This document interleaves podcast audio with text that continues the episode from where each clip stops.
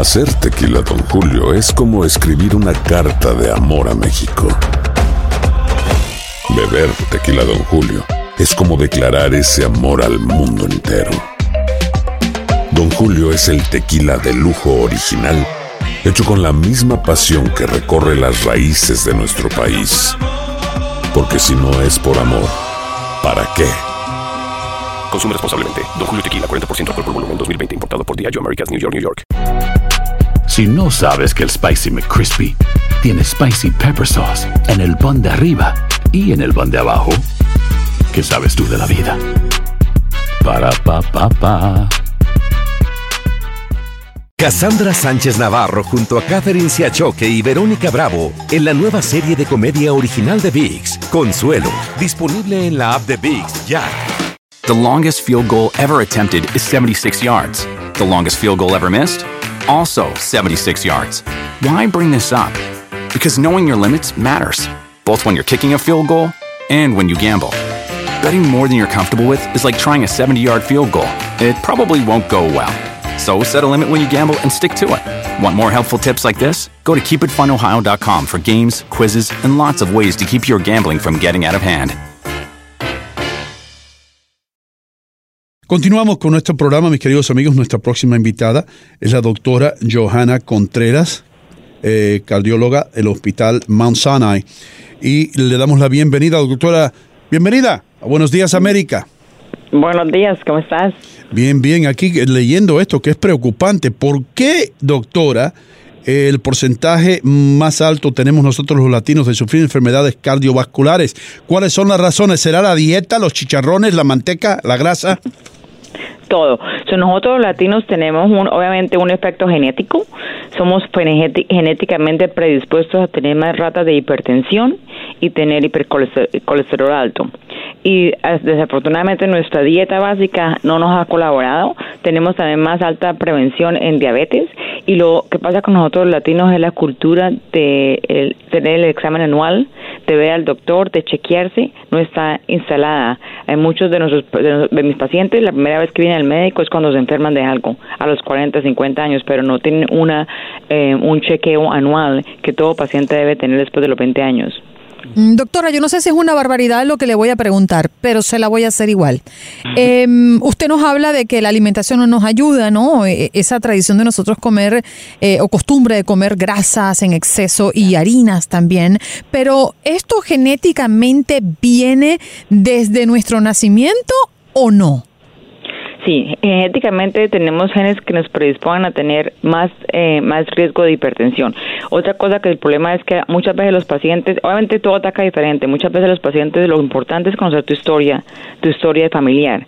Mira tu familia, cuánta gente en tu familia tiene hipertensión, cuánta gente tiene diabetes. Entre más personas en tu familia tengan predisposición a diabetes y hipertensión, es cuando más cuidado hay a haber. Porque si en tu familia, tu papá, tu mamá, tus tíos tienen diabetes, el riesgo que tengas tú tengas diabetes es más grande. So, desde tempranamente el paciente debería cuidarse, eh, hacer ejercicio, disminuir el consumo de carbohidratos, mejorar su dieta, porque la predisposición que él tiene va a ser mucho más alta que otro paciente que no tenga ninguna historia familiar de diabetes. Doctora, ¿y qué hacer entonces? ¿Cuáles serían esos, esos alimentos sanos y cuáles serían los no sanos? Porque es que al ritmo que vamos, todo lo que nos gusta, todo lo que es delicioso o engorda o es dañino para la salud. Pero la preparación. Por ejemplo, yo tengo un grupo de pacientes con los que hemos cocinado juntos y hay cosas que nosotros o por, por nuestra cultura las hemos hecho como por ejemplo fritas. Hoy en día, por las papas fritas, tú puedes comprar las papas, la papa la puedes hacer al horno. Las empanadas que nos gustan tanto los latinos se pueden hacer al horno. Muchas cosas se puede disminuir la cantidad de grasa que se usa. Se pueden usar aceites que son menos eh, dañinos y disminuir, disminuir la cantidad de grasa que se usa. Por ejemplo, ahorita está la air fryer. La air fryer tiene mucho menos cantidad de grasa y se pueden hacer comidas que saben como si fueran fritas, pero no son fritas. Podemos cambiar el pescado. El pescado no tiene que ser siempre frito. El pescado puede ser hecho al horno, puede ser hecho en, la parrilla y, sabe, y puede saber igual, pero nosotros tenemos que cambiar esa cultura de siempre tener las cosas fritas y con aceite y con, y con manteca. Mm.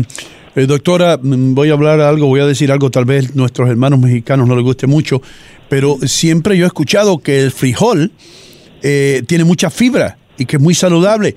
Pero entonces yo me pongo a pensar, caramba, eh, eh, los mexicanos y los centroamericanos, los guatemaltecos también comen muchos frijoles y yo los veo a ellos un poco. No, y, y los, y los pasaditos. colombianos, sí, ¿no? Los colombianos, la bandeja paisa es con, Con los- con los frijoles y las No, arepas. pero el frijol, no, el problema del frijol no, el frijol es, es, es- es actually, tiene buena proteína y tiene buen carbohidrato. El problema de los frijoles no, el problema es que nos comemos los frijoles con la con la con la tostada, o nos comemos los frijoles con la papa frita, con no, la arepa, doctora. con o- el chicharrón. O, o a los frijoles se le echa chorizo, chicharrón, todo lo que venga se lo metes al- a- cuando lo cocinas. Entonces imagínate lo que viene, un potaje.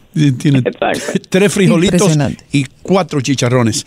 Y el Ahí objetivo es balanceado. Muchas veces el paciente, yo no creo que el paciente hispano pierda su cultura de su comida, pero balanceémoslo bien. Por ejemplo, usemos el arroz, el arroz integral. Muchas veces, yo- muchas veces los pacientes lo que les digo yo es mezclen la mitad de arroz integral con mitad de arroz normal y poco a poco se van transicionando entre arro- arroz integral. La otra opción es cojan el arroz y mezclenlo con verduras. Así te queda media porción de arroz y media porción de verduras y se siente la como si te llenara lo mismo. So, muchas veces hay que jugar con esos elementos y obviamente si quieres en una pequeña porción de algo que te encanta, una pequeña porción de vez en cuando no te va a matar, pero el problema es no todos los días, es tratar de, de disminuir el consumo de esas comidas. Doctora, Eso tengo, sí.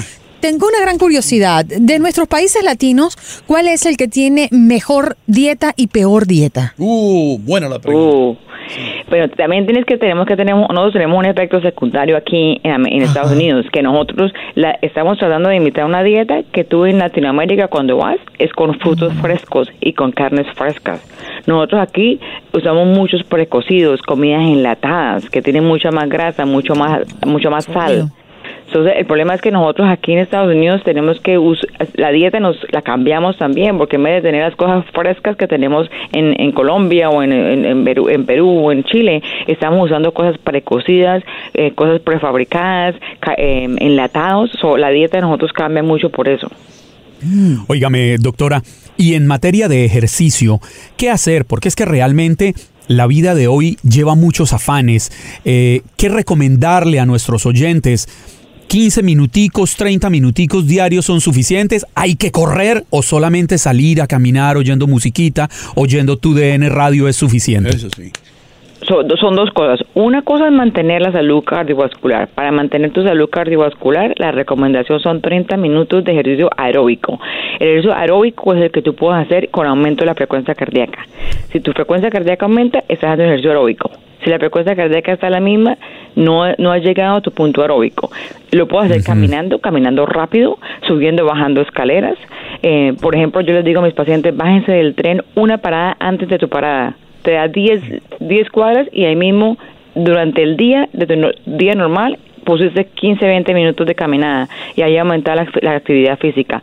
Eso es para mantener la salud cardiovascular. Para perder peso tienes que aumentar. Tienen que ser por lo menos más tiempo de los 30 minutos cinco veces a la semana. Eso son las dos cosas diferentes. Algunas veces la, la gente se confunde, pero hay que mezclar las actividades. Nosotros los de- latinos somos muy sociales.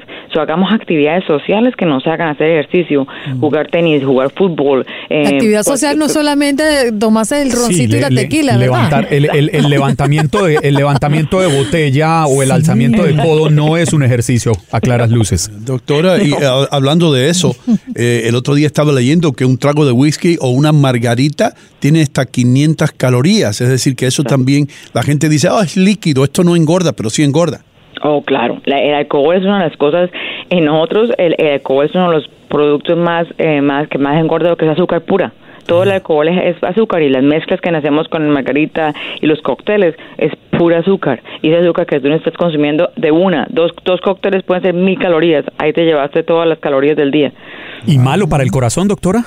Totalmente. La- el aumento de, acuérdate que el aumento de azúcar también está asociado con aumento de colesterol y el alcohol puede aumentar el colesterol y, y, y producir hígado graso en altas cantidades. So, por ambos lados te engordas y te aumenta el colesterol y puede aumentar la enfermedad cardiovascular. Doctora, ¿y cuántas personas mueren anualmente por enfermedades del corazón? Y si podríamos hablar de las estadísticas proyectadas por las muertes de los latinos. Entonces, la, mortal- eh, la causa de mortalidad número uno hoy en día en los latinos es la, la enfermedad cardíaca. Uno de cuatro, a cua- de cuatro a cuatro personas mueren por enfermedad cardíaca. La enfermedad cardíaca también es diferente. Es una cosa el infarto agudo de miocardio y otra cosa es la falla cardíaca. Por ejemplo, falla cardíaca, que es lo que yo más hago, nosotros tenemos que una persona, el 25% de las personas con falla cardíaca se mueren al año. y el 50% de las personas diagnosticadas con falla cardíaca se mueren a los 5 años.